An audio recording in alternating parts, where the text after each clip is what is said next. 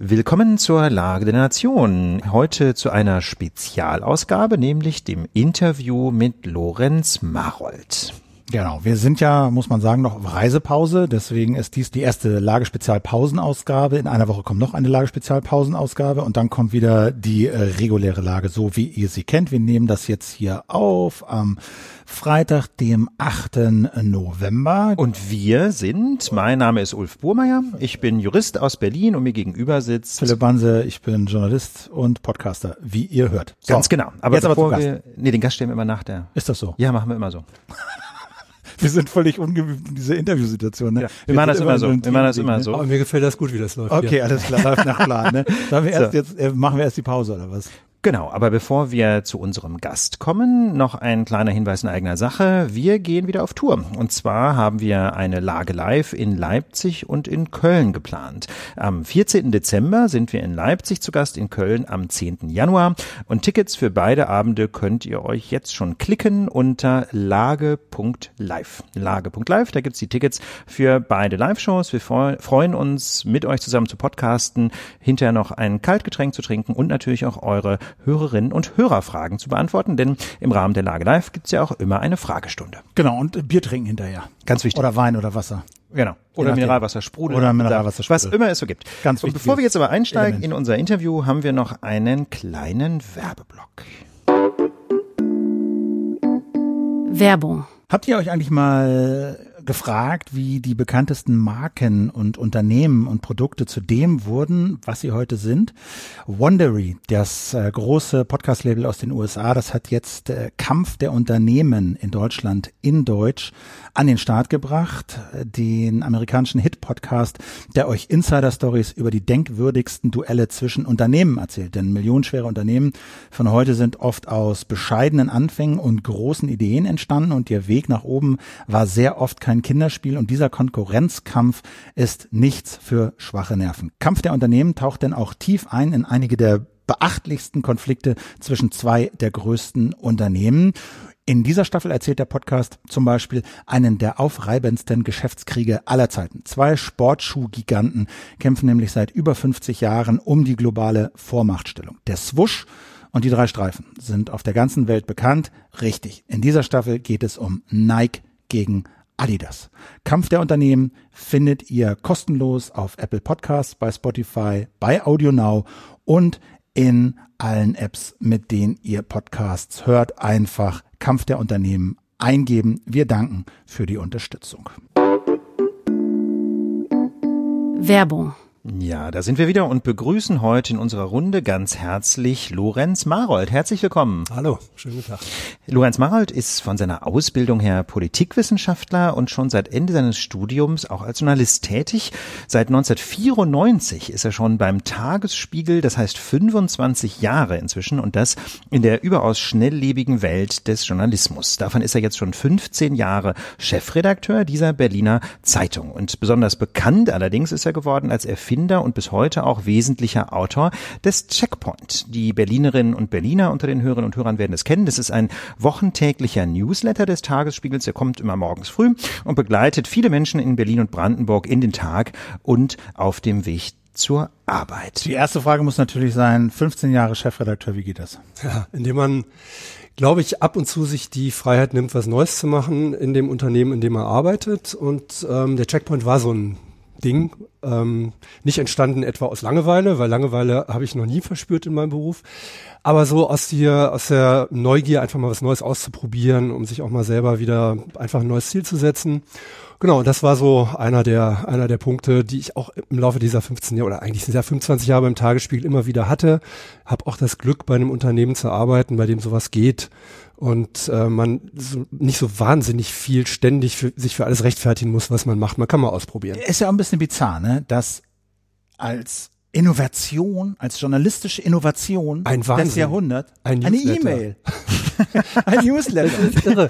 Irre. Ja. Also, Unheard of. Seit wir die erste rausgeschickt haben, denke ich auch die ganze Zeit drüber nach, was können wir machen, wenn die E-Mail endgültig tot ist. Aber in der Tat war das so, als das losging mit dem Checkpoint, war E-Mail Werbung und Spam und Schrott und Nerv und äh, eigentlich tot, muss man sagen, war damals so überhaupt nicht angesehen. Es gab aber ein paar Newsletter damals schon, vor allen Dingen in den Vereinigten Staaten, Playbook beispielsweise von Politico, auch ziemlich erfolgreich waren in einer sehr spitzen Zielgruppe. Also es war jedenfalls ein Pferd, das man noch ein bisschen reiten konnte. genau, es gab auch so kleinere Autoren, Autorinnen, die in ihrer Nische dann mit drei, vier, 5.000 Abonnenten, Abonnentinnen für zwei, drei, vier Dollar zu irgendeinem Spezialgebiet geschrieben haben und davon leben konnten, also als Journalisten. Und hat nicht auch Thomas Giegold ein Newsletter hier bei Augen geradeaus? Oder ist das nur ein Blog? Das weiß ich nicht genau. Der äh, Newsletter gab es ja dann viele, aber dann auch Geld dafür zu kassieren. Ne? Ihr kassiert jetzt ja auch Geld dafür. Genau, seit einem halben Jahr, ungefähr knappes Wie halbes Jahr, haben wir jetzt äh, zwei Fassungen, die kostenlose, etwas kürzere Fassung und äh, eine Abo-Fassung ähm, mit allen Inhalten halt, mit allen Möglichkeiten auch der Interaktion, der Teilnahme, weil das ist ein Riesenbestandteil und der eigentliche Bringer auch bei dieser Art von, von Kommunikation, das ist halt das unmittelbare Feedback. Also ich habe eigentlich in meiner ganzen journalistischen Zeit niemals so viel Feedback, so direktes Feedback bekommen, wie eben über diese, diese Möglichkeit des E-Mailens. Das ist schon ganz interessant. Die Leute klicken halt drauf und schicken mir eine Info oder eine Frage oder beschweren sich oder bedanken sich. Wir können die einladen auf eine ganz andere Art und Weise und machen das auch ständig. Ähm, das ist, das ist schon ein Riesenvorteil. Wie viele Abonnenten habt ihr? Wie viel davon zahlen? Ähm, also wir haben äh, auf jeden Fall über 100.000 äh, Nutzer ähm, mit einer ziemlich gigantischen Öffnungsrate. Wir haben ja eben im Vorfeld auch ein bisschen über eure Abrufe gesprochen. Es gibt verschiedene Art und Weisen, das zu zählen, nach allen Benchmarks und allen ähm, auch unseren Erwartungen weit über das hinaus, was wir dachten. Ähm, die, das Interessante ist bei dem Thema Abo, Bezahl-Abo, ähm, haben sehr, sehr viele Menschen am Anfang das abonniert, weil sie es einfach toll finden und finden, dass für Journalismus auch was bezahlt werden darf.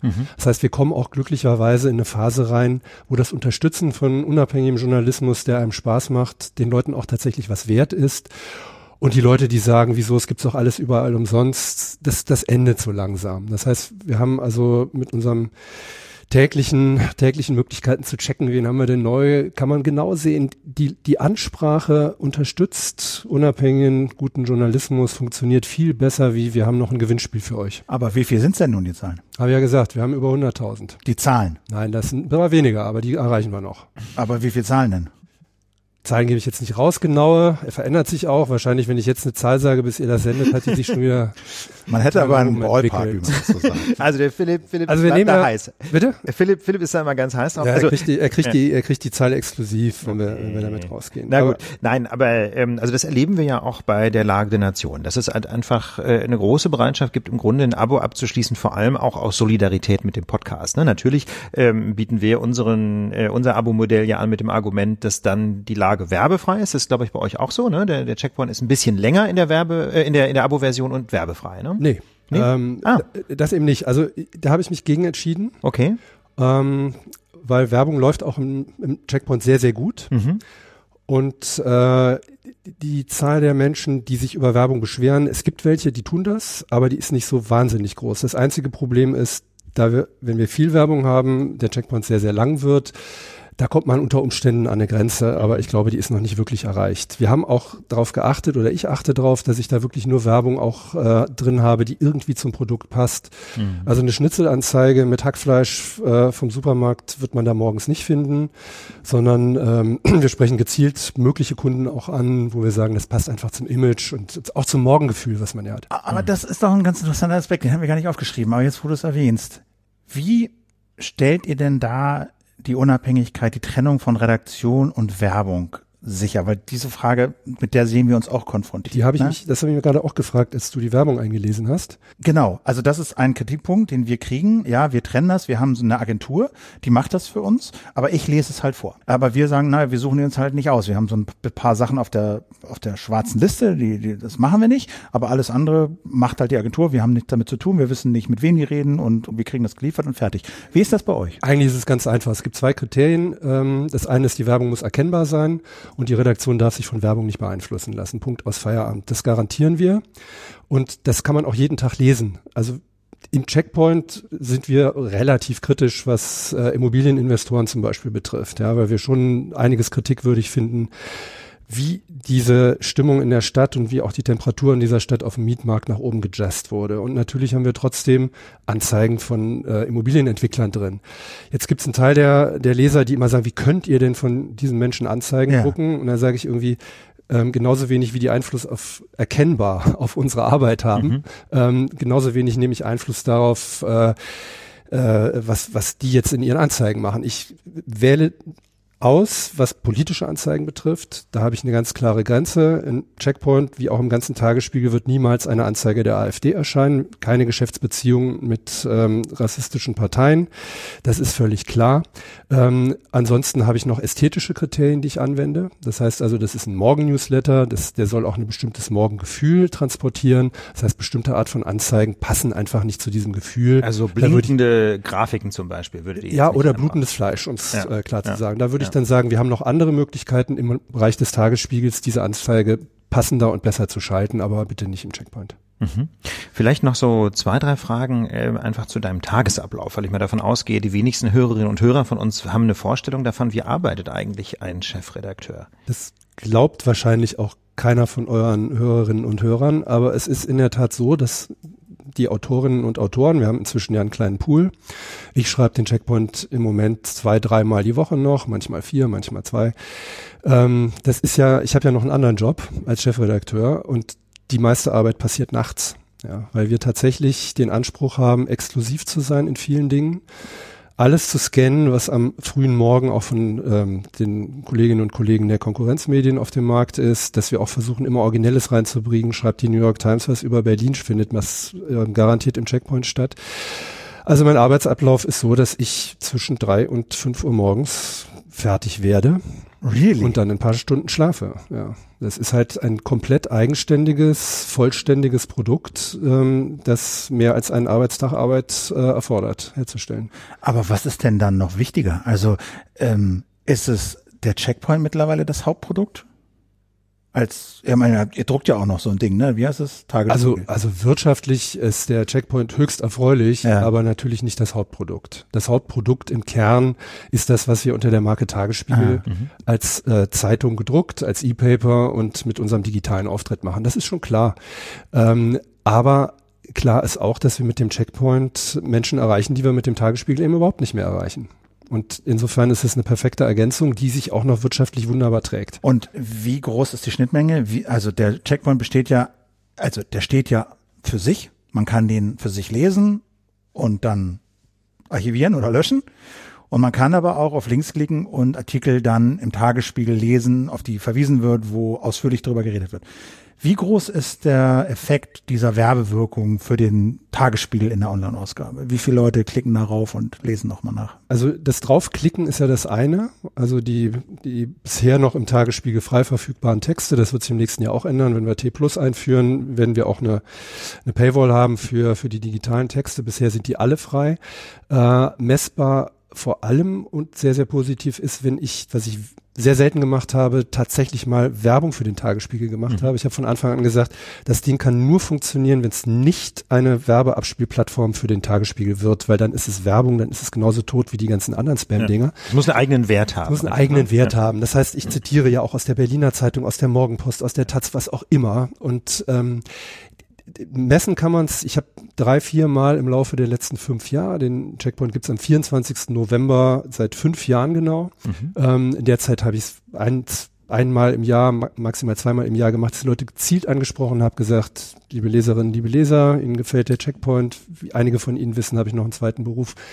Falls Sie den Tagesspiegel gar nicht kennen oder lange nicht mehr reingesehen haben, versuchen Sie es mal. Die besten Konversionsquoten, die wir je hatten auf so einer Aktion. Und durch so eine kostet, persönliche Ansprache. Durch die persönliche Ansprache. Es kostet halt nichts. Ja. ja. das ist halt der Riesenvorteil.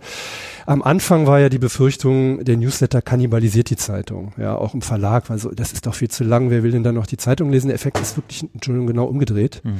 Ähm, dass es wirklich wieder neugierig macht auf Journalismus auch. Und ähm, ich habe, ich kenne keine Menschen, die die Zeitung deswegen abbestellt haben, als es den Checkpoint gibt. Mhm. Vielleicht nochmal zu den verschiedenen Medienformen. Der Tagesspiegel hat ja neben der gedruckten Zeitung und dem Checkpoint jetzt einer ganzen Reihe von quasi Lokal-Checkpoints für die Berliner Bezirke auch noch einen Podcast im Angebot. Ähm, welche Rolle spielt denn der so in der Redaktionsarbeit und ähm, auch zum Beispiel ähm, für das Image des Tagesspiegels? Die Frage kommt genau zur rechten Zeit, weil wir ähm, gerade intensiv auch heute und gestern ähm, äh, an den Checkpoint-Podcasts gearbeitet haben, mhm. die wir im nächsten Jahr starten. Mhm.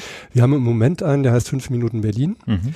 Und ähm, das ist in der Tat ein Podcast, das unser Experimentier-Podcast, was Berlin betrifft, der mit dem Checkpoint nichts zu tun hat bis jetzt, sondern der jeden Tag äh, ein bis zwei Themen aus der Stadt ähm, aufgreift mit kleinen Interviews und kleinen Infos, äh, auch mit einer kleinen Vorschau auf das, was macht der Tagesspiegel am nächsten Tag äh, in der Zeitung äh, bringt.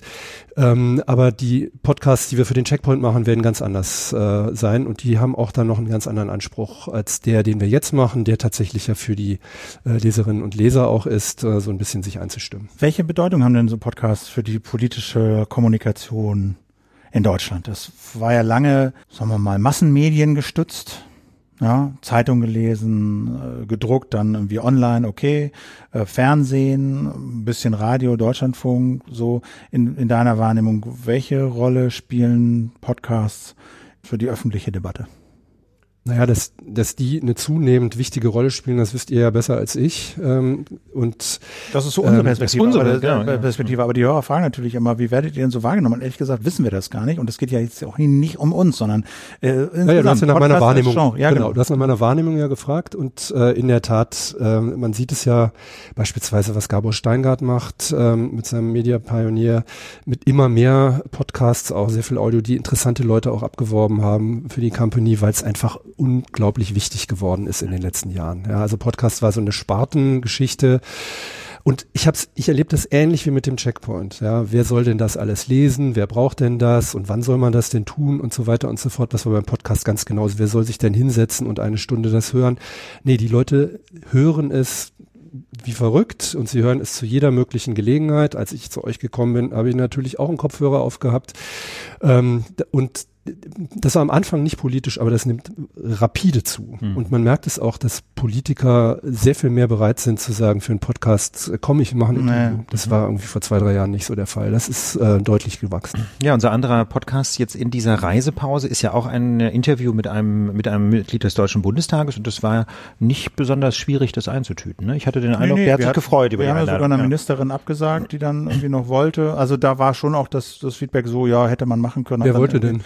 Kann man das sagen? Ähm, ich glaube, das wäre unfair. So wäre ein bisschen unfair. Wär, wär ein unfair. Also ja, wir werden ja. angefragt und war ein bisschen Missverständnis, lag letztlich an uns, dass es, glaube ich, nicht geklappt hat. Aber vielleicht ähm, machen wir das ja. Aber das kann man sicherlich nochmal machen. Also die Bereitschaft war da. Dann würde ich sagen, kommen wir zu unserem zweiten Blog, den wir uns ein bisschen aufgeschrieben hatten. Der Tagesspiegel ist ja eine der beiden großen Zeitungen aus Berlin, hat auch einen umfangreichen Lokalteil, der in Berlin ähm, zugleich, äh, weil es ja ein Stadtstaat ist, ein Landesteil ist. Ähm, es gibt inzwischen, das haben wir gerade schon angesprochen, sogar Kiez-Newsletter. Also es gibt den Checkpoint quasi in Lokalausgaben für verschiedene Ecken Berlins. Ähm, zugleich bekommt ja die Berliner Verwaltung sowohl in der gedruckten Zeitung als auch im Checkpoint sehr oft ihr Fett weg. Deswegen zunächst zunächst mal ganz allgemein die Frage, was ist hier kaputt in Berlin und was kann man machen? Ja, wie viel Zeit haben wir denn jetzt? Ja. Aber das ist ja Berlin dann wirklich. Aber wo, wo brennt's denn besonders? Genau. Man kann natürlich jetzt nicht jedes Detail, äh, aber so aus deiner aus deiner Vogelperspektive auf die Stadt geschaut, äh, was würdest du denken? Das wo, fragen wo sich die Leute ja von außen ja. schon. Ne? Also genau, was ist da kaputt in Berlin? Was fragt man sich. Also ich habe das ja ähm, relativ früh auf den Punkt gebracht, äh, organisierte Unzuständigkeit. Ja, das heißt also man, man kann sehr oft nachvollziehen, Schritt für Schritt, warum was nicht funktioniert. Also beispielsweise der Bau einer Ampel. Ähm, ist teilweise über Jahre mit der Verwaltung ähm, verzögert, dadurch, dass es 14 Verwaltungsschritte gibt dafür. Ja. Das heißt, ähm, also einer entscheidet das, wir brauchen an dieser Stelle eine Ampel, weil es ist gefährlich, dann kann das drei bis vier Jahre dauern, bis das Ding durch ist, weil es so viele Stellen gibt, die dazu befragt werden müssen, die da eine Entscheidung zu geben müssen. Das ist, glaube ich, in anderen Kommunen etwas leichter. Nun kann man äh, natürlich immer sagen, die Struktur ist schlecht. Das gilt wahrscheinlich für jede Organisation, die kann man immer verbessern. Dadurch, dass wir jetzt aber ähm, auch auf Bezirksebene eigentlich relativ mächtige äh, Strukturen haben, aber gleichzeitig wiederum finanziell auch komplett ohnmächtige. Das heißt, da muss immer gemauschelt werden, wo man mit dem Etat hin kann. Ähm, die, es gibt kein politisches Bezirksamt in dem Sinne, das heißt, die Stadträte werden also auch nach Proports aufgestellt. Das macht die Sache wahnsinnig kompliziert in der Abstimmung. Aber beschreib doch mal die Rolle der Bezirke, weil das ist, glaube ich, was, was, was Berlin als, als Kommune massiv unterscheidet von anderen Kommunen in Deutschland es hat kein Bezirk wirklich einen Vorteil davon, besser zu sein als der andere. Das heißt also, man belauert sich und guckt auch mal, machen die was? Nee, machen wir nicht. Also das Beispiel Ordnungsämter beispielsweise. Also die, mhm. äh, die Frage, wie gehen wir tatsächlich mit dem Thema Müllentsorgung um oder wie gehen wir auch auf den Bürgerämtern mit dem Thema um äh, Anmelden, Ummelden einer Wohnung, eines Ausstellung eines Personalausweises. Da gibt es eine gesetzliche Frist, die den Bürgern auferlegt, innerhalb von 14 Tagen seine Wohnung umzumelden. Aber es gibt keine Möglichkeit, online einen Termin zu buchen, der innerhalb dieser Frist liegt. Und das seit Jahren. Ähm, woran liegt das? Das liegt daran, dass die Bezirke zum Teil Geld zur Verfügung gestellt kriegen vom, vom Land, vom Senat, das zu verbessern, aber gleichzeitig ganz andere Probleme haben, die noch viel drängender sind. Das heißt, die haben vielleicht ein Kita-Problem und müssen das dringend lösen. Dann wandert das Geld ja. da wieder ab. Es kommt dazu, dass in Berlin unfassbar viele Stellen zurzeit frei sind, die gar nicht besetzt werden können, selbst wenn das Geld zur Verfügung steht. Das liegt einfach auch daran, dass das Image des öffentlichen Dienstes in Berlin total runtergerockt worden ist, dass es keine wirkliche Perspektive für die Leute gibt, dass teilweise auch schlecht bezahlt wird. Also das ist ein massives Problem. Offene Stellen werden in der Stadt im Moment nicht besetzt. Was auch daran liegt, dass von außen Menschen nicht so wahnsinnig gerne mehr nach Berlin kommen wie noch vor zehn Jahren, wo sie gesagt haben, das ist ja toll, was sich hier alles tut. Berlin ist normaler geworden, damit auch teurer geworden bietet vielleicht für den einen oder anderen gar nicht mehr so diese Perspektive der Freiheit. Ähm, und dann sagt sich so mancher, auch mancher Lehrer zum Beispiel, dann gehe ich lieber nach Baden-Württemberg, Bayern, Nordrhein-Westfalen, da werde ich besser behandelt. Hm, also in den Schulen so. ist es ja ein gravierendes Problem. Ähm, aber ähm, nochmal, um die, auf dieses Stichwort der organisierten Unzuständigkeit zurückzukommen, ähm, würdest du sagen, das eigentliche Problem ist diese unklare Aufgabenverteilung zwischen Land und Kommunen, also Bezirken und Senatsverwaltung? Ja, das ist, glaube ich, auch unstrittig. Wie sieht ähm, denn die aus? Weil das, also das muss man mal beschreiben beschreiben, wie das konkret aussieht? Schulbau oder Straßenbau oder Radwegebau? Radwege so. ist ein super Beispiel dafür. Ja. Mhm. Hatten wir ja gerade hier Oberbaumbrücke, ne? Ja. Also Oberbaumbrücke ist natürlich, das ist mal wieder so ein klassisches Beispiel äh, für Berlin, wo man einfach nur schreien davon rennen kann. Also da, da ist vor allen Dingen passiert, dass die Verkehrsverwaltung sich mal wieder loben lassen wollte dafür, dass sie ihren Verkehrswegeplan, ihren Radwegeplan so toll umsetzen im, im Zusammenhang mit dem Mobilitätsgesetz. Und das, was auf den ersten Blick jedem, der sich auch nur fünf Minuten damit beschäftigt hat, auffällt, nämlich dass dieser Radstreifen, der da aufgepinselt wurde, äh, diesem Gesetz nicht entspricht, ist irgendwie der Verwaltung nicht aufgefallen. Mit anderen Worten, da ist eine Brücke saniert worden, dann hat man neue Markierungen auf die Straße gemalt und der Fahrradweg war zu schmal also da sind wir hingegangen, Checkpoint ist hingegangen, hat den Zollstock ausgepackt und festgestellt, das Ding ist nicht nur erkennbar, sondern tatsächlich auch messbar zu klein. Und auf der anderen Seite haben sie zwei Autospuren zu anderthalb Autospuren gemacht, was natürlich dazu führt, dass das halbe Auto immer auf den Radweg ausweicht. Also das sind so Sachen, wo man sich wirklich an die Birne packt äh, und einfach feststellt, es wird wahnsinnig viel gequatscht darüber, was man alles Tolles macht, aber die Umsetzung bis zum Schluss, die wird nicht wirklich verfolgt. Mhm. Und da ist dann einfach ein, oft, äh, eine Riesenproblem. Oft sind es auch so, dass es unterschiedliche Interessen gibt zwischen den Bezirken und der ähm, Landesregierung. Der eine Bezirk ist konservativer gewirkt, nehmen wir Reinickendorf beispielsweise, der andere ist ein bisschen revolutionärer gewirkt, nehmen wir Kreuzberg, wo Florian Schmidt ähm, ein, ein, ein Mensch, der einfach macht, äh, und ja, der, der Baustadtrat hier. Der ne? Baustadtrat, ja. Mhm. äh, Entschuldigung, der Baustadtrat hier von den Grünen, der also auch Beschlüsse der eigenen BVV missachtet und als Verordnetenversammlung, blöd, ne, genau. ich mache das halt anders und ich kann dem sogar eine gewisse, ähm, also ich habe eine gewisse Sympathie dafür, auch wenn mir das nicht immer alles gefällt, was der macht, aber der macht wenigstens was, an dem man sich reiben kann und wartet nicht ab, bis nach anderthalb Jahren ähm, äh, alle Entscheidungen irgendwie abgesegnet Aber ich habe immer noch nicht verstanden, wie das funktioniert, beziehungsweise nicht funktioniert. Wenn eine Landesregierung beschließt, wir wollen x Fahrradwege bauen, und die sind so und so breit. Und die sind so und so breit und die sollen so und so viele Kilometer bis dann und dann.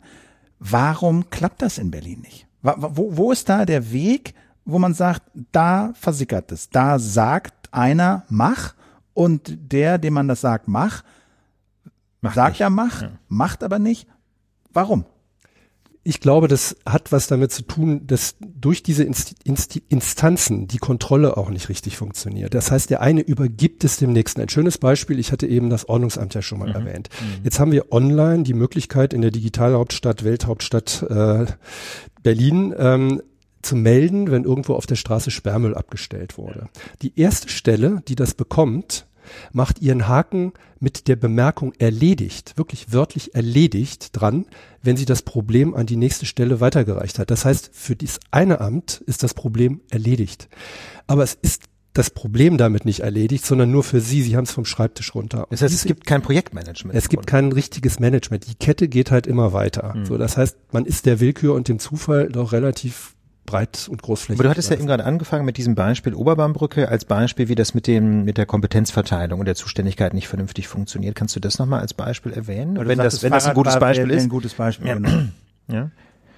Naja, Fahrrad ist deswegen ein gutes Beispiel, weil es ein, ein, ein sehr, sehr großes Paket ist, was da aufgemacht wurde. Berlin äh, will gerne auch Fahrradhauptstadt sein, misst sich mit kleineren äh, Städten wie Kopenhagen beispielsweise, wo Sachen natürlich viel, viel schneller gehen. Äh, wenn man das durchrechnet, und wir haben das jetzt die Tage auch mal wieder gemacht, was, in, in, wann der Plan umgesetzt ist mit den Radwegen in Berlin, da bin ich, wenn nicht tot, längst in Rente.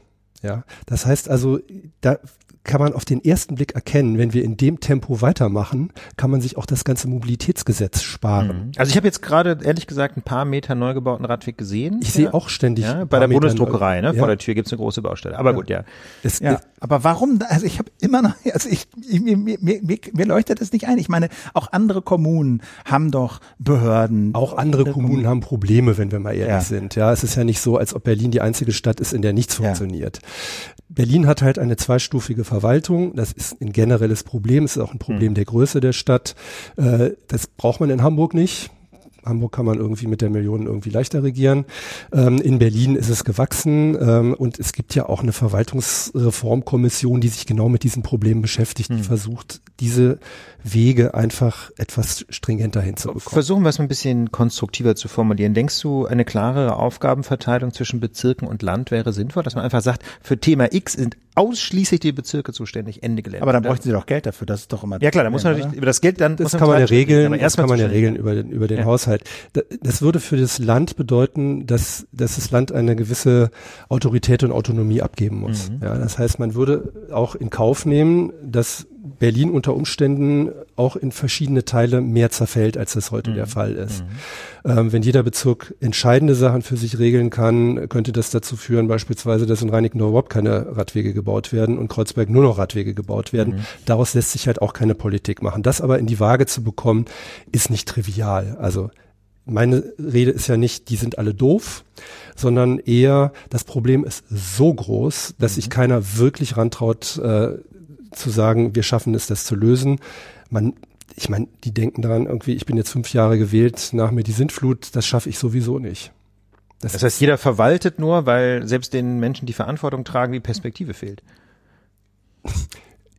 Also da, damit würde man auch wieder sagen, die haben keine Leidenschaft für ihre für ihre Arbeit und ihre Politik. Das würde ich auch vielen nicht in Abrede stellen. Ich kenne viele Politiker, die engagiert arbeiten, aber selber verzweifeln. Die äh, die Bürgermeisterin von Kreuzberg, Monika Herrmann, eine wirklich engagierte Frau. Wenn die twittert, dann denkt man immer, das ist auch nur eine Bürgerin. Ja, sie hat auf viele Sachen einfach keinen Einfluss. Sie kann nicht mal ihre Stadträte tatsächlich an die Kandare nehmen. Sie ist nicht verantwortlich für ihre Stadträte. Ja. Das heißt also, die, die Einflussmöglichkeiten sind so breit verteilt, ähm, dass, dass eine oder eine Stelle wenig Einfluss darauf hat, was am Ende Und rauskommt. das ist historisch bedingt oder woher kommt das? auch sehr, sehr historisch bedingt natürlich. Ich meine, Berlin ist zusammengestöpselt ähm, auf, auf vielfältige Art und Weise. Äh, und ich bin mir nicht mal sicher, ob das alles nur schlecht ist, weil das hat natürlich auch etwas von Selbstverwaltung zu tun. Das heißt, die Möglichkeiten für kleine Zellen, das, was für sie wichtig ist zu tun, sind natürlich auch größer als anderswo. Auf der anderen Seite besteht da die Gefahr drin, und da sehe ich im Moment für Berlin eine große Gefahr, mit sich selbst zufrieden zu sein. Das heißt, mhm. Berlin lebt ja von dem Ruf, weltoffen zu sein, willkommen, Leute willkommen zu heißen. Ich erlebe aber zurzeit, dass so eine Abschottung stattfindet und das wird durch solche Strukturen auch eher noch begünstigt. Mhm. Und vielleicht auch so ein ganz merkwürdiger Spin, der da manchmal reinkommt, der so vielleicht anknüpft an das äh, bekannte Zitat von Klaus Wowereit, arm aber sexy, ne? Und mit arm wird dann manchmal eben auch assoziiert, ja, und es klappt halt nicht nicht alles so richtig. Und es ist halt alles so ein bisschen trashig, aber das ist ja irgendwie auch cool. Ja, klug und reich wäre schöner, hat gestern ja. der Volksbildungsintendant gesagt. Ähm, Berlin ist ja nicht mehr arm. Ne? Mhm. Das ist, äh, Berlin hat mehr Geld im Moment, als es ausgeben kann, mhm. trotz der Steuerschätzung, die das so ein bisschen gedämpft haben. Aber wir haben tatsächlich das Problem Bauen wird nicht wirklich umgesetzt. So, und zwar was den Schulbau betrifft, aber vor allen Dingen auch was den Wohnungsbau betrifft. Jetzt kann man sagen, die Bausenatorin ist schuld, die baut einfach zu wenig. Aber natürlich sagt die Bausenatorin, äh, es werden zu wenig äh, Bauanträge gestellt und ähm, die Bezirke sind zu langsam mit der Bereitstellung von, von Flächen. Bebauungsplanverfahren ist zu kompliziert. Es findet also jeder immer mhm. jemanden, ähm, dem man das in die Schuhe schieben kann. Mietendeckel ist auch ein wunderbares Beispiel. Jetzt gehen, äh, geht die ganze Wirtschaft äh, dreht durch, läuft amok, weil es einen Mietendeckel gibt. So völlig klar ist, es musste was geregelt werden und das ist auch nichts Ungewöhnliches, dass auf dem Mietenmarkt was geregelt wird. Was behauptet die Wirtschaft? Die Handwerker werden arbeitslos. Jeder Berliner kriegt, äh, rollt sich vor Lachen auf dem Flur. Versuch mal in Berlin Elektriker zu kriegen. Wenn jetzt wegen dem Mietendeckel der Elektriker ähm, mal Zeit für mich hat, sage ich Dankeschön. Aber findest du denn, ich meine, der Mietendeckel denn ist ja nochmal ein großes Thema, aber trotzdem deine Auffassung dann nochmal zu. Wird das denn äh, funktionieren oder verhindert das den Neubau? Es hat jede Regelung auf dem Mietenmarkt immer schon, ähm, auch in Berlin, heftige Nebenwirkungen gehabt. Ich habe die 80er Jahre hier erlebt in einer ähnlichen Situation mit riesen, riesen Wohnungsmangel ähm, auf einem relativ niedrigen Preisniveau zugegebenermaßen. Aber wenn man eine Wohnung haben wollte, musste man irrsinnige Summen an Abfindungen bezahlen, an Ablösung bezahlen für irgendwelche Schrotteinrichtungen. Ja, und das wird wiederkommen. Also diese Nebengeschäfte, die Mieten werden insgesamt dadurch gedeckelt und ich halte das im Prinzip auch für richtig. Gerade was das Thema Angebotsmieten betrifft, es ist ja kaum ein normaler Mensch in der Lage, in Berlin seine Wohnung zu wechseln, weil man einfach Angebote kriegt, die man nicht mehr, die viele Leute einfach nicht mehr bezahlen können. Dieses Problem muss man politisch lösen, das ist völlig klar. Andere Probleme werden durch diese Art des Mietendeckels neu entstehen. Ich glaube nicht, dass das was zu tun hat mit dem äh, Neubau. Das wird ja auch oft argumentiert. Mhm. Äh, der Neubau ist ein echtes Problem in Berlin. Wir brauchen deutlich mehr Wohnungen und das weiß im Grunde genommen auch jeder. Ähm, wir brauchen Wohnungen, die bezahlbar sind, wie es so schön heißt. Jeder weiß, dass heute Wohnungen zu bauen viel teurer ist, als es vor 10, 15 Jahren der Fall war auch wegen der ähm, wegen der neuen äh, ähm, Anforderungen, was das was das äh, Klimatechnik betrifft beispielsweise, die sind eben nicht mehr für die Preise von damals dann später mhm. auf dem Mietmarkt anzubieten. Ich glaube, dass die Politik wieder mehr dahin gehen muss, die Mieter zu unterstützen, ähm, die einfach zu viel Miete bezahlen. Das mhm. heißt also Mietgeld äh, und solche Geschichten, das wird alles wiederkommen, glaube ich. Aber vielleicht doch noch einmal eine Frage zur Mitverantwortung der Verwaltung. Was könnte denn das Land oder was könnten die Bezirke tun, äh, um den Neubau tatsächlich anzukurbeln? Gibt es da noch Spielräume? Also ich denke zum Beispiel an sowas wie Nachverdichtung. Ne? Es gibt ja gerade in Berlin, wo eben im Zweiten Weltkrieg auch sehr viele Gebäude zerstört worden sind, ganz viele ähm, Lückenschlüsse. Ja, also teilweise sind Spielplätze auf diesen Brachen entstanden. Da will natürlich keiner ran. Aber es gibt natürlich auch Flächen, die ausgebombt waren und die dann unternutzt sind. Da steht dann vielleicht ein eingestöckiger Bau aus den 50ern, wo irgendwie ein kleiner Supermarkt drin ist. Ähm, könnte man ja auch mal abreißen und durch ein sechsstöckiges Wohngebäude ersetzen, wo dann vielleicht im Erdgeschoss äh, noch ein Supermarkt ist. Ähm, kann das Land das tun? Kann das Land da mehr, mehr machen, damit sowas passiert? Ja, wie du gerade sagst, könnte man. Äh, wer ist das jeweils? Wem gehört das Grundstück? Wem gehört das äh, Gebäude, was da drauf steht? Das muss man sich schon immer äh, nochmal im Einzelfall anschauen. Aber ich glaube grundsätzlich, die Berliner, die schon da sind, haben kein großes Interesse an Nachverdichtung. Mhm. Ja, die da sind, wollen in Ruhe gelassen werden. So. Mhm. Und diese Stimmung wird natürlich dadurch angeheizt, dass ich sag mal so dieses Not in my backyard mhm. äh, Thema durchaus auch politisch geführt wird und bewusst gesagt wird, wir wollen ja gar nicht so viel neue Menschen mhm. in dieser Stadt, weil wir haben ja gar nicht so viel Schulen, was stimmt. Wir müssten dann neue Schulen auch noch bauen, nicht nur neue Wohnungen. Ist alles zu kompliziert, lass uns mal äh, lieber unter uns bleiben. Mhm. Das kann man in Maßen steuern, natürlich, aber man kann es natürlich nicht verhindern, dass Menschen in die Stadt ziehen. Das Problem löst man dadurch natürlich. Nee, Im Gegenteil, im Grunde verschärft sich dadurch ja nur die Wohnungskrise. Ne? Denn wir haben ja einen Nettozuzug so zwischen 30 und 40.000 Menschen. Ja, das hat nachgelassen. Also wir haben ja, das ist ganz interessant, in diesem Jahr nur noch 0,2 Prozent Wachstum gehabt, mhm. netto. Also nach nach Abzug, äh, Abzug nach Wegzug, der, der Wegzüge 0,2 Prozent ist die Bevölkerung nur noch gewachsen in diesem Jahr jetzt, seit Anfang mhm. des Jahres. Das heißt, eigentlich zum Erliegen gekommen. Mhm. Woran das liegt, vielleicht, dass die Wirtschaft sich jetzt doch nicht so schnell entwickelt oder eben, dass auch viele Menschen sagen, ganz so spannend ist die Stadt jetzt nicht mehr, dass ich mich auf diesen Wahnsinn einlassen muss. Naja, und die Wohnraumkrise hat natürlich auch bundesweit Schlagzeilen gemacht. Ne? Also man weiß halt einfach, in Berlin eine Wohnung zu finden, wird nicht ganz einfach. Ne? Oder vielleicht hat man auch mal in eines der bekannten Wohnungsportale geschaut und so mit seinem Geldbeutel überlegt, was man sich überhaupt mieten könnte und hat dann gemerkt, so, oh, das wird kein Spaß. Also das muss man sich auch nochmal ähm, genauer anschauen. Also Berlin ist ja nicht die teuerste Stadt, mhm. was das Mieten und Wohnen betrifft. Auch nicht, was das Kaufen betrifft, obwohl mhm. die Quadrat Quadratmeterpreise 4.000 aufwärts, 10.000 findest du auch inzwischen ohne mhm. Probleme.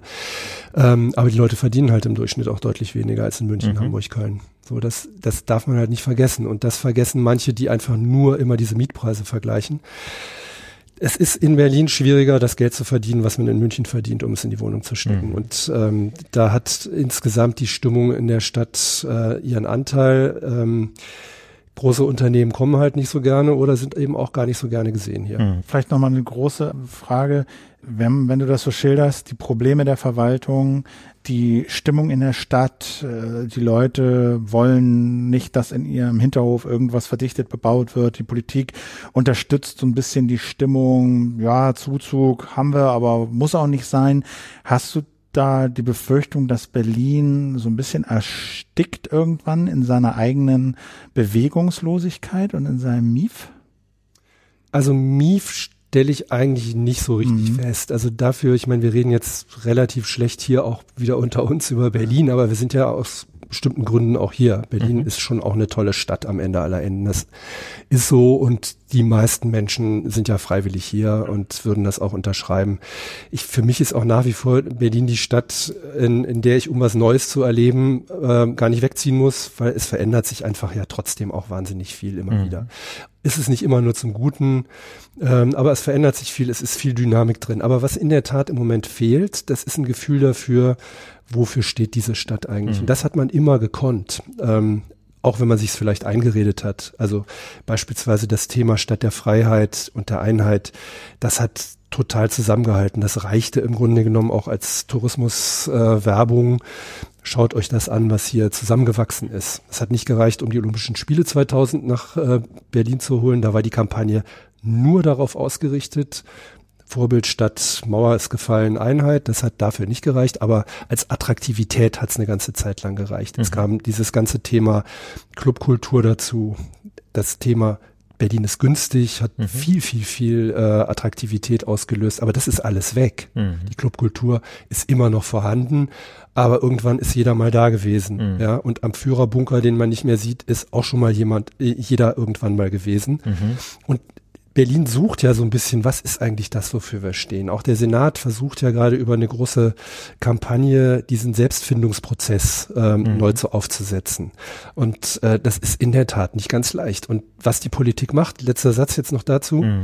die versuchen ja diese Trivialisierung, Normalisierung der Stadt in eine andere Bahn zu lenken. Und ich finde diesen Ansatz im Prinzip auch richtig. Mhm. Wenn Berlin den Weg geht, den jede Großstadt dieser Welt gegangen ist, wird die Stadt für die meisten Menschen, die heute noch hier leben, und da rede ich vom Innenstadtring, irgendwann nicht mehr bewohnbar sein. Jedenfalls mhm. nicht mit Spaß oder mit ähm, Möglichkeiten, da äh, wirtschaftlich halbwegs zu überleben. Mhm. Und ich finde es richtig, dass man überlegt, wie kann sich Berlin anders darstellen. Ähm, Berlin hat massiv viele Flächen, das stimmt, aber die sind eben in Lagen, wo man im Moment noch nicht so gerne hin will. Äh, auch das wird irgendwann kommen. Also wenn man sich das anschaut, man muss dann nur mal von oben auf die Stadt schauen oder auf ein Luftbild gucken, wie viele Flächen es eigentlich in dieser Stadt gibt. Es ist eigentlich kein Mangel da, aber wer will da hin? Die Leute mhm. wollen in den Innenstadtring. Jetzt würde ich gerne diese beiden Punkte oder diese beiden Themen, die wir gerade angesprochen haben, deine Rolle als Chefredakteur, deine Rolle als Journalist ähm, und die Frage nach Berlin und seinen besonderen Herausforderungen mal zusammenführen. Wo würdest du denn da äh, die besondere Rolle des Hauptstadtjournalismus sehen? Natürlich muss Journalismus den Finger in die Wunde legen, wenn bestimmte Dinge nicht klappen. Äh, auf der anderen Seite aber ist es natürlich auch immer so eine Frage, welche Stimmung herrscht denn in einer Stadt? Gibt es eine Aufbruchsstimmung äh, oder gibt es eher sowas wie eine allgemeine Resignation? Äh, wie siehst du da dieses Spannungsfeld für, gibt, als, als, Journalist? Es, es, gibt in der Tat beides. Ähm, es gibt eine Resignation bei manchen und es gibt trotzdem auch eine Aufbruchsstimmung in anderen Bereichen. Wenn wir uns den Wissenschaftsbereich anschauen, da steht Berlin ziemlich glänzend da ähm, und wird auch von außen unheimlich hoch be äh, bewertet. Mhm. Das heißt, da ist tatsächlich ein guter Grund auch zu glauben, da wächst was kommen international hochkarätigste Wissenschaftler gerne nach Berlin. Das war nicht immer so. Mhm. Ähm, in anderen Bereichen ist es natürlich ganz anders. Also zum Beispiel verstehe ich nicht, ähm, wieso man nicht versucht, diesen vielen, vielen Menschen, die in Berufen arbeiten, die innerhalb von fünf bis zehn Jahren von der KI abgelöst werden, Perspektiven zu bieten. Das macht aber keine, der in Berlin. Von der künstlichen Intelligenz, also die von Computern und Algorithmen. Warum findet die BVG keine Straßenbahnfahrer? Ja. ja. Kunststück, weil jeder Straßenbahnfahrer sich ausrechnen kann, wann sein Beruf überflüssig geworden ist. Mhm. Das heißt, da, da tut sich meines Erachtens viel zu wenig. Da könnte Berlin aber auch ein Vorbild werden. Ja.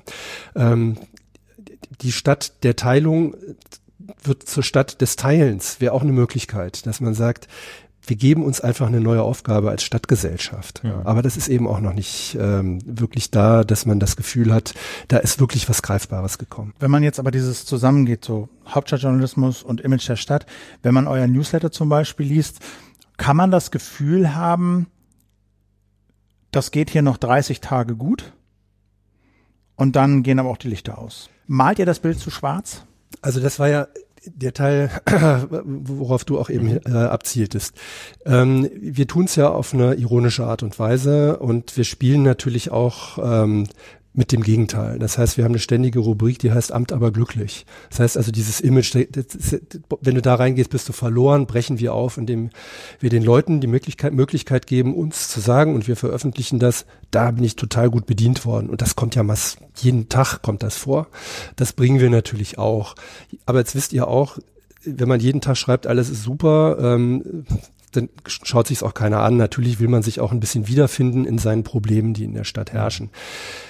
Aber ähm, das Problem ist uns durchaus bewusst, dass wir natürlich, so wie die anderen Kolleginnen und Kollegen auch, an dem Bild mitzeichnen. Man kann, man kann sich selbst verstärken in einer Gruppe ähm, ins Negative, man kann es aber auch ins Positive drehen. Deswegen bringen wir auch als Tagesspiegel insgesamt schon auch viel, viel andere ähm, äh, Punkte rein, die eben auch wichtig sind. Dazu gehört beispielsweise immer mal wieder zu schauen, wie schauen andere auf diese Stadt. Also mhm. ich habe jetzt vor ein paar Monaten einen Riesenbeitrag auch gemacht. Mhm. Ähm, stimmt unser Selbstbild eigentlich? Und habe x Beispiele dafür gefunden, wo international Berlin für Dinge gelobt wird, die wir viel zu wenig wahrnehmen. Wissenschaft zum Beispiel spielt dabei eine große Rolle. Oder die vielen ähm, Grünflächen in der Stadt. Ne? Die vielen Grünflächen in der Stadt. Im Vergleich zu ja. New York zum Beispiel. Also die Wohnqualität ist ähm, im Vergleich zu vielen anderen Städten einfach sehr, sehr gut. Ja. Und wir wissen, was wir alles noch besser machen könnten. Aber wenn jemand, also wir sind von den Briten werden wir für unser Verkehrssystem gelobt. Und wir sehen jeden Tag irgendwie, dass die S-Bahn schon wieder ausgefallen ist. Da ist natürlich eine Diskrepanz. Und man muss immer wieder versuchen, diesen Nahblick auch aufzuweiten mit einem Fernblick. Ein mhm. anderes Beispiel, wir machen einmal im Jahr einen Riesenkongress in der Humboldt-Uni von, vom Tagesspiegel aus, der heißt Creative Bureaucracy. Mhm. Das heißt, da wird zwei Tage lang intensiv drüber nachgedacht, wie kann man Verwaltung, wie kann man Bürokratie aufbrechen, modernisieren ähm, technisch, was Software betrifft, aber was Menschen betrifft, wie kann man Menschen begeistern für diesen Beruf, wie muss man Strukturen verändern, das findet jedes Jahr statt. Und da kommen Bürgermeister aus ganz Deutschland, da kommen Softwareunternehmen, da ist die ganze Berliner Politik da, da wird intensiv drüber gesprochen, was können wir besser machen. Mhm. Das sind auch Impulse, die wir geben wollen, weil wir leben in dieser Stadt, wir arbeiten in dieser Stadt, wir wollen, dass es der Stadt gut geht und besser geht. Aber vielleicht doch nochmal so die Nachfrage, also das Stichwort äh, AfD ist ja gerade auch schon von dir gekommen, nämlich mit der Überschrift, mit denen wollt ihr auf jeden Fall keine Werbe Werbegeschäfte machen. Ähm, ein ganz zentrales Narrativ, ähm, aus dem sich äh, ja rechte Parteien bedienen äh, oder dessen sich rechte Parteien bedienen, das ihnen auch hilft bei Wahlen. Ähm, das ist ja das Narrativ, dass der Staat es einfach nicht schafft. Der Staat versagt, äh, die Verwaltung versagt. Ähm, wir haben vor einiger Zeit ein Interview geführt mit dem ähm, Chef äh, von Exit. Das ist eine Organisation, die Nazis beim Ausstieg hilft, Bernd Wagner. Und er sagt, das Versagen des Staates oder jedenfalls die Wahrnehmung, dass der Staat seine Aufgaben nicht wahrnimmt, das sei, äh, das spiele eine ganz zentrale Rolle bei der Radikalisierung. Bei Islamisten, aber eben auch bei Nazis. Wie geht man denn als Journalist damit um? Und dass man auf der einen Seite natürlich kritisieren muss, wenn was schief geht, auf der anderen Seite aber vielleicht ja diesen Spin nur nicht gerade fahren will, ne? dass alles Murks ist, was Berlin tut. Aber also wenn wir das weiterdenken, dann mhm. sind wir wirklich in der DDR. Mhm. Ja, dass man also die Sachen schön schreibt oder das Schlimme nicht beschreibt, das kann ja keine Lösung sein. Nee, das kann die Lösung muss ja sein. Frage, wie gehen wir damit um? Ja. Die Lösung mhm. muss ja sein, dass wir äh, insgesamt als Gesellschaft, die ein Interesse hat an der demokratischen Gesellschaft, äh, sich überlegt, was können wir verbessern. Mhm. Ähm, es wird keiner bestreiten, äh, dass auch die etablierten Parteien in einer völligen Orientierungslosigkeitsphase sind. Die wissen auch nicht genau, wie sie mit diesem Thema umgehen sollen. Aber äh, keine Lösung wäre, das alles, äh, alles gut zu beten. Und äh, das tun wir ja auch in der doppelten Funktion. Also mhm.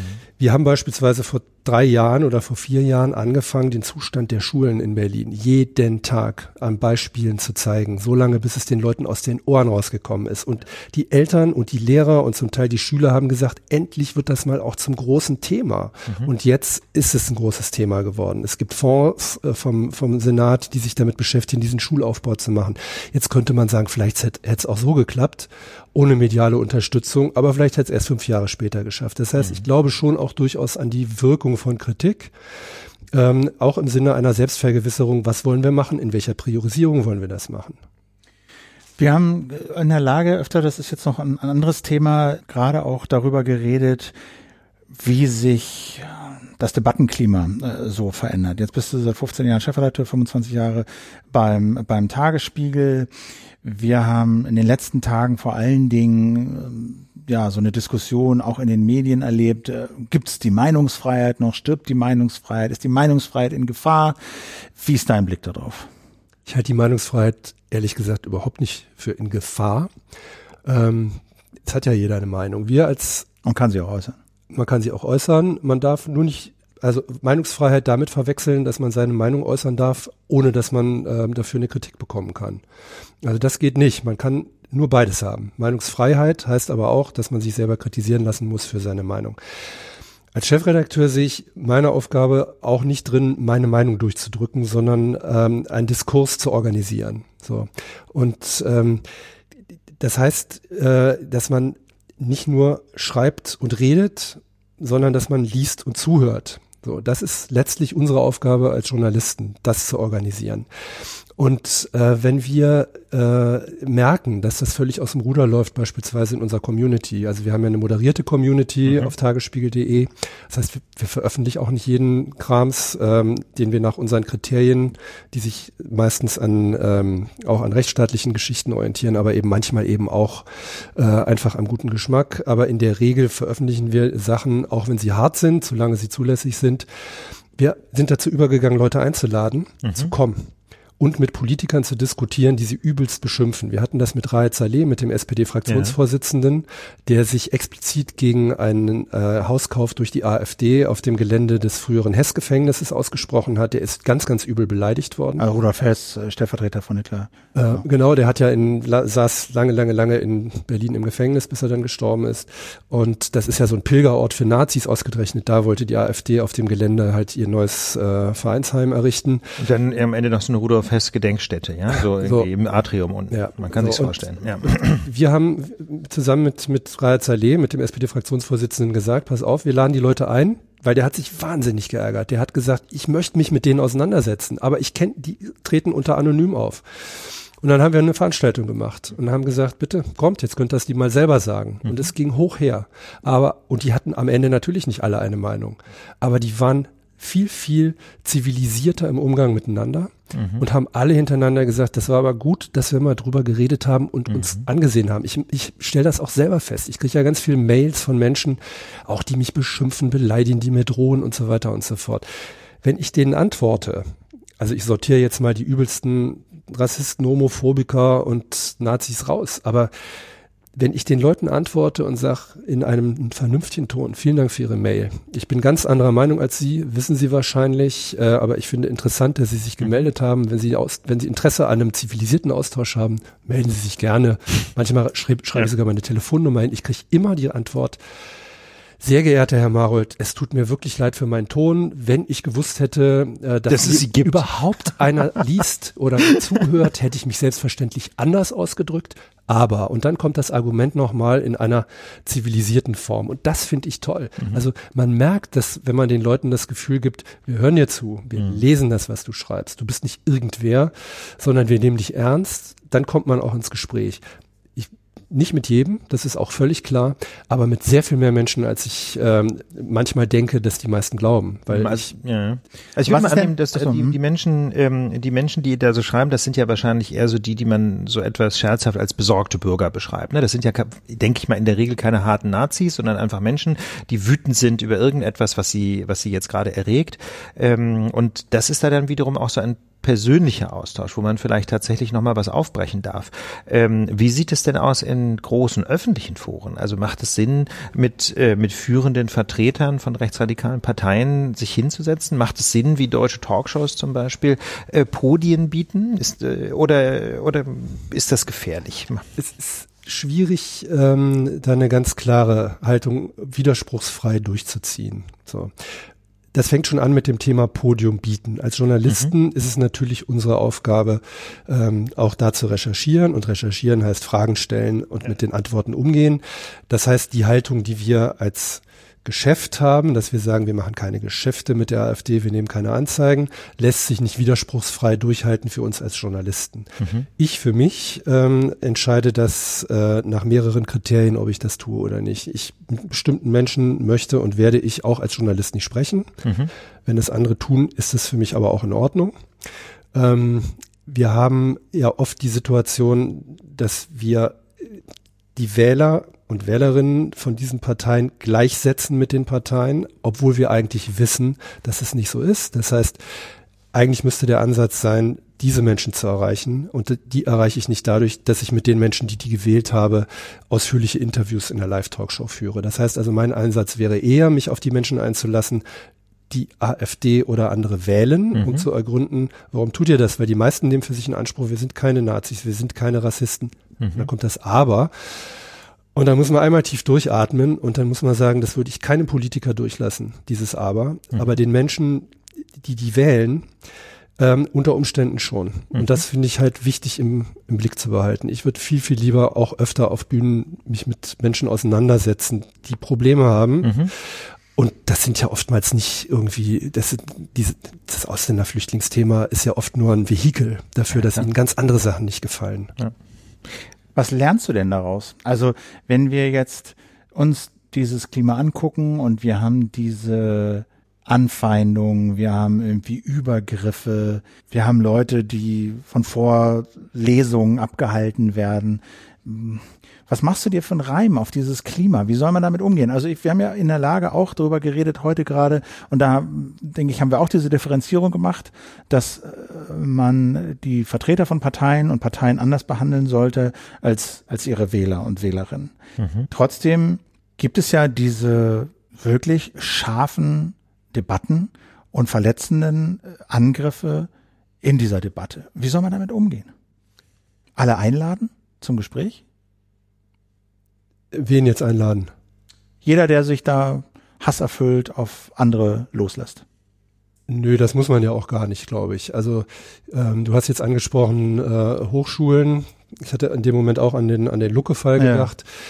Da habe ich mir auch, also als ich das gesehen habe, habe ich auch gedacht, meine Güte, ähm, in den 80er Jahren ist das auch immer mal wieder vorgekommen an den Unis und davor auch. Da war ich noch nicht an der Uni, aber da hat Adorno irgendwie von den linken Faschisten gesprochen und die Welt hat sich weiter gedreht und jetzt kann Lucke gestern oder vorgestern seine Vorlesung halten und dann Habermas, noch was, einer ne? Haus Habermas von den linken Faschisten oder Adorno? Wie bitte, was Habermas? Ich glaube Habermas. So, aber egal. anyway, genau. Also irgendwie linke Faschisten jedenfalls. Wenn- Einer von den Frankfurtern. Irgendwas kam da von den Frankfurtern, genau. Ähm, ähm, die, die, die, das, das kann man auch mal aushalten, finde ich. Und äh, in der Regel ist es so, dass das relativ schnell danach auch wieder in sich mhm. zusammenfällt. So. Und äh, natürlich muss eine Hochschule ein Ort bleiben, an dem jemand wie Lucke ähm, eine Vorlesung halten kann. Das finde ich völlig in Ordnung. Das war Jürgen Habermas, ja. Das anyway. ist äh, der Vorteil von Google. Was hat denn Adorno zu dem Thema gedacht? Das kläre ich jetzt. Äh, bitte mal klären. ähm, Linker Faschismus der APO. Das war 1967 Jürgen Habermas. Okay, ja. Hm. Anyway. Ja, ja, gut. Ja. Also Adorno aber bitte nochmal googeln. Ja, ich äh, garantiert auch irgendwas in der Richtung ja. raus. Also, ähm, ich, ich habe mit Barbarowski vor kurzem mal ja. äh, einen Austausch gehabt über Mail. Ne? Historikprofessor. Das ist ein Professor an der, an der HU, ähm, der von vor allen Dingen linken und zum Teil auch ultralinken Studentinnen und Studenten massiv angegangen wird, dessen Vorlesungen über eine längere Zeit massiv gestört wurden. Und ähm, äh, Ausgangspunkt war seine Haltung, was das Thema Flüchtlingspolitik betrifft. Und ich habe bei dem den ganz festen Eindruck, dass der nach rechts gedrängt wurde. Und es gab einen Punkt, bei dem man mit dem noch einen vernünftigen Diskurs führen konnte.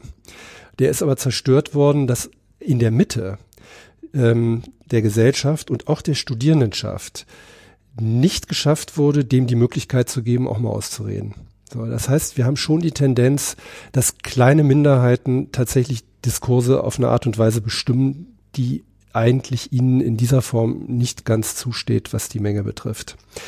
Und da würde ich mir schon wünschen, ähm, also ich finde es völlig in Ordnung, meine Vorlesung zu sprengen, ganz im Ernst. Und ich finde es auch total okay, meine Kreuzung zu besetzen. Ähm, das, ich finde, das gehört irgendwie zu einer offenen Gesellschaft dazu. Das ist ja auch demokratisch. Aber lass mich mal ausreden. Ja. Also, ja. Aber ich glaube, dass man am Ende ja. auch wirklich dahin kommen muss, ähm, dass man sich auch austauscht in einer Form mit Menschen, die ganz andere Meinungen haben als man selber und sich nicht immer nur einreden lassen sollte, man darf mit den Menschen nicht reden. Ich glaube, das führt nicht dazu, äh, dass es in diesem Land weniger Rassismus gibt, äh, weniger Menschenfeindlichkeit auf allen möglichen Ebenen. Das ist, glaube ich, auf Dauer kein guter Weg.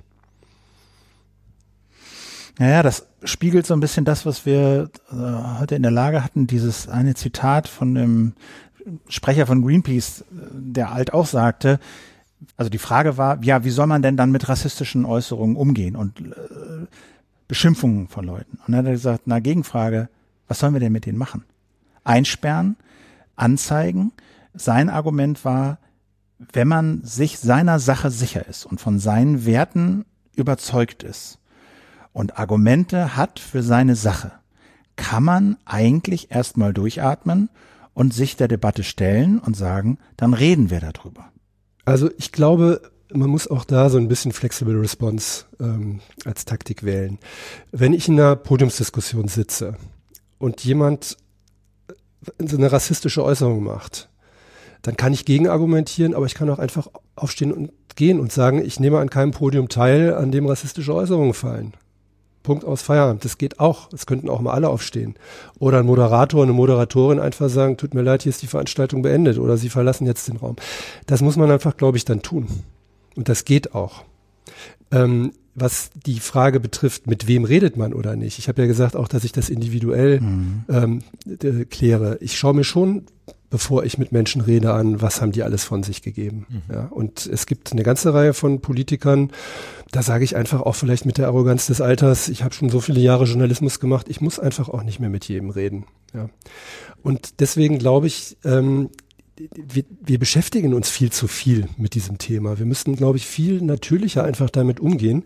Wenn ich in der Kneipe mit jemandem diskutiere und der wird plötzlich rassistisch auffällig, da sage ich doch auch nicht noch zwei Bier bitte. Mhm. So. Ja, dann, Wenn der aber nicht meine Meinung ja. vertritt, dann sage ich vielleicht gerade noch zwei Bier bitte. Das klären wir jetzt mal oder reden drüber. Ich glaube allerdings, und das ist, ähm, das ist eine These, die uns übrigens neulich ein Hörer mal in die Kommentare zur Lage der Nationen gepastet hatte, mit einem Verweis auf ein YouTube-Video. Ich glaube ehrlich gesagt, dass man, ähm, dass es sich lohnt, mal zwei Minuten drüber nachzudenken, mit welchem Interesse eigentlich Menschen in Diskussionen reingehen. Ne? Also so äh, die klassisch liberale, bürgerliche ähm, Idee, wenn man in eine Diskussion ähm, geht, ist ja, wir tauschen jetzt jetzt Argumente aus und wir versuchen alle quasi in unserem Erkenntnisprozess voranzukommen und wir versuchen gemeinsam zu einer möglichst optimalen Lösung zu finden. Ne? Das ist so die Grundidee von Diskurs, deswegen tauscht man sich aus. Das ist ja auch das Bild von Diskurs, das zum Beispiel der Meinungsäußerungsfreiheit zugrunde liegt. Ähm, die These in diesem YouTube-Video war allerdings, das ist gerade nicht die Idee, mit der rechtsnationale oder Rechtsextreme in Diskussionen reingehen. Da geht es nämlich gerade nicht um einen Austausch von, äh, von Argumenten, um tatsächlich zu einem Erkenntnisfortschritt zu gelangen, sondern da geht es einfach nur darum, möglichst viele, möglichst polarisierende Thesen in den Raum zu stellen, weil diese Polarisierung natürlich zu einer Emotionalisierung führt, die dann wiederum Menschen äh, überzeugen kann, äh, dass dieser rechtsradikale Weg möglicherweise ein richtiger Weg ist oder dass jedenfalls diese Kritik berechtigt sein könnte. Und ähm, wenn man das mal zugrunde legt, dann ist natürlich jeder Diskurs mit solchen Menschen extrem gefährlich, ne? weil man damit automatisch im Grunde so ein bisschen die Werbetrommel rührt für sie oder jedenfalls das Risiko eingeht, äh, dass Menschen davon beeindruckt werden. Es gibt ja, gibt ja Schriften aus dieser Ecke, die genau diese Taktik auch beschreiben. Mhm. Insofern äh, ist da natürlich was dran, das ist ein Versuch. Aber wenn wir uns beispielsweise Frankfurter Buchmesse anschauen, mhm. ja, ehrlich gesagt, das ist ein Fall, wenn die da ihre Stände hätten und keiner würde Randale machen, würde überhaupt keiner mitkriegen, dass die da ihre Mikrostände hätten. Ja. So, das ist so ein Fall, wo ich glaube, dieses kein Platz hier, ähm, mhm.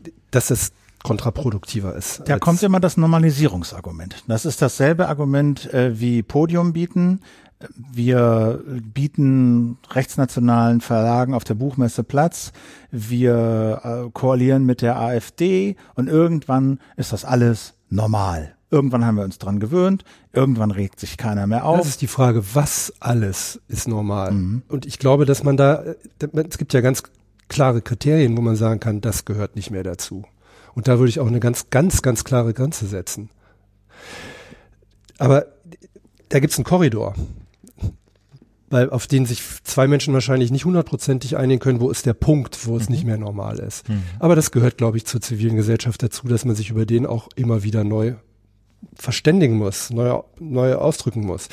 Ich glaube zum Beispiel im Zusammenhang mit ähm, 2015 und den Folgen, ähm, wobei ich sehr, sehr entschiedene Haltung habe, was die Politik der Bundesregierung betrifft, Klammer auf, ich fand sie bombenrichtig bis heute mhm. und ehrlich gesagt kaum anders ähm, in, den in der Situation machbar. Aber es ist auch echt viel Hysterie drin gewesen, ähm, was die Auseinandersetzung mit Kritikern dieser Flüchtlingspolitik betraf. Mhm. Und das war nicht gut im Nachhinein. Das muss man einfach, also aus meiner Sicht würde also ich sagen, ähm, da hätte man viel, viel mehr offensiv auch in, Aus, in, in Diskussion gehen müssen. Also Hysterie in dem Sinne, dass Menschen einfach quasi mit dem Nazi-Vorwurf quasi aus dem Diskurs ausgeschlossen wurden. Nach dem Motto, wer das jetzt kritisiert, ist Ausländerfeind und mit dem rede ich nicht. Das wäre jetzt so eine Form von Hysterie oder mh. Okay. Ja, also ich habe ähm, da eigentlich sehr gute Erfahrungen damit gemacht, auch in den Kommentaren zur Lage, ja, wo dieses Grenzöffnungsargument, dieses Rechtsbruch, Verfassungsbruchargument ja auch immer wieder mal kommt, ähm, einfach zu fragen, ja, was soll man denn eigentlich machen? Was hätte man denn ganz konkret und praktisch, nicht in der großen grauen Theorie, was hätte man ganz konkret praktisch machen sollen an Angela Merkels Stelle? Und dann kommt immer grenzendicht. Ja, und dann frage ich ja, wie denn, wie denn genau? Also Deutschlands Außengrenzen sind etwa 4000 Kilometer lang. Was denn konkret? Ja, also das wäre zum Beispiel ein Beispiel, ähm, wo ich glaube, dass dieses Nachfragen, ja, was meinen Sie denn konkret, tatsächlich funktionieren kann. Da kommt man nämlich sehr schnell an den Punkt, wo dann sachlich äh, die Diskussion auch beendet ist irgendwo. Ne? Ja. Das ist, ähm, wenn wir über Diskurskultur sprechen, mhm. ähm, hattest du ja vorhin auch gefragt. Äh, das ist, glaube ich, ein, eines dieser Hebel und gleichzeitig das größte Problem, dass man sich immer gegenübersteht und sich immer wieder gegenseitig dasselbe Argument sagt. Und mhm. das sieht man ja auch in diesen Talkshows. Deswegen ja. sind die ja so ermüdend.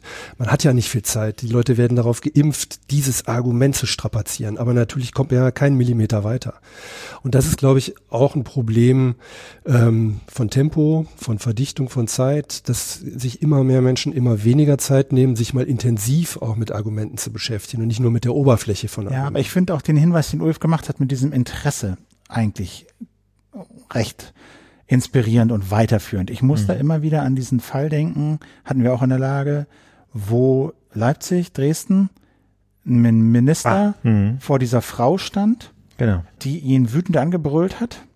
Ich glaube, es ging um diese Busse, dieses, dieses ja, da ist ein Mahnmal, äh, Mahnmal aufgestellt worden mit diesen Bussen ja. aus Syrien, ja. so ein Kriegsmahnmal. Und da gab es Diskussionen. Und der, die Frau hat getobt. Die hat ihm alles Mögliche an den, an den Kopf geworfen. Und der Minister, Namen weiß ich jetzt nicht, stand nur da und war sehr passiv und hat irgendwie so gesagt, jetzt lassen Sie mich doch mal ausreden und Sie hören mir ja gar nicht zu. Und wenn man da mit dieser Frage rangegangen wäre, was ist das Interesse dieser Frau gewesen? Was wollte die? Was war ihr Anliegen?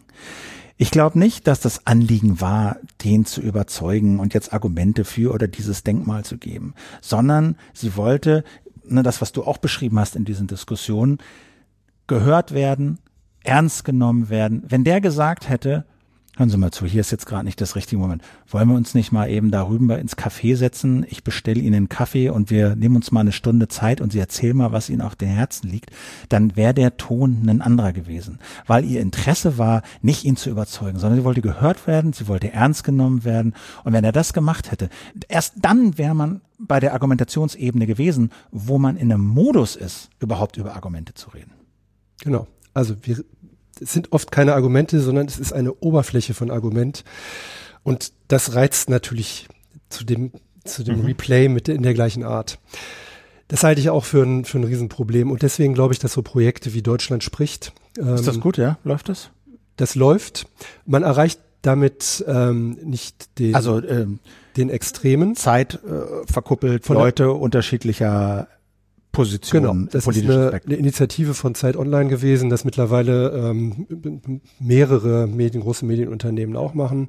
Ähm, matcht quasi ähm, Tinder-mäßig ähm, zwei Menschen mit extrem unterschiedlichen Auffassungen. So und ähm, natürlich ist nicht jedes dieser Gespräche erquicklich, aber das, was man beobachten konnte, war, dass in der Tat viele Menschen es genutzt haben, ähm, intensiver miteinander zu reden und tatsächlich viele auch gesagt haben, dass sie ein bisschen besser verstehen können, was den anderen betreibt und äh, umtreibt. Und das ist ja genau der Sinn solcher Gespräche, mhm. dass man sich auch mal in die Lage selbst versetzt, wie sieht denn der andere das? Mhm. Und das ist ja eigentlich was ganz Normales und das ist, glaube ich, ein bisschen verloren gegangen. Ja, und ich glaube, das ist auch äh, die Konkretisierung der Frage der Floskel ernst nehmen. Ja. Das heißt ja immer, ja, wir, wir müssen die ernst nehmen, wir müssen die ernst nehmen. Und dann fragt man sich immer, was heißt denn das? Und ich glaube, ernst nehmen heißt Zeit nehmen, und ernst nehmen heißt, zumindest den Versuch zu unternehmen, sich in den anderen reinzuversetzen. Das heißt, erstmal den als Menschen zu respektieren mhm. und dann anfangen, ja. sich damit zu beschäftigen, was sagt er. Mhm.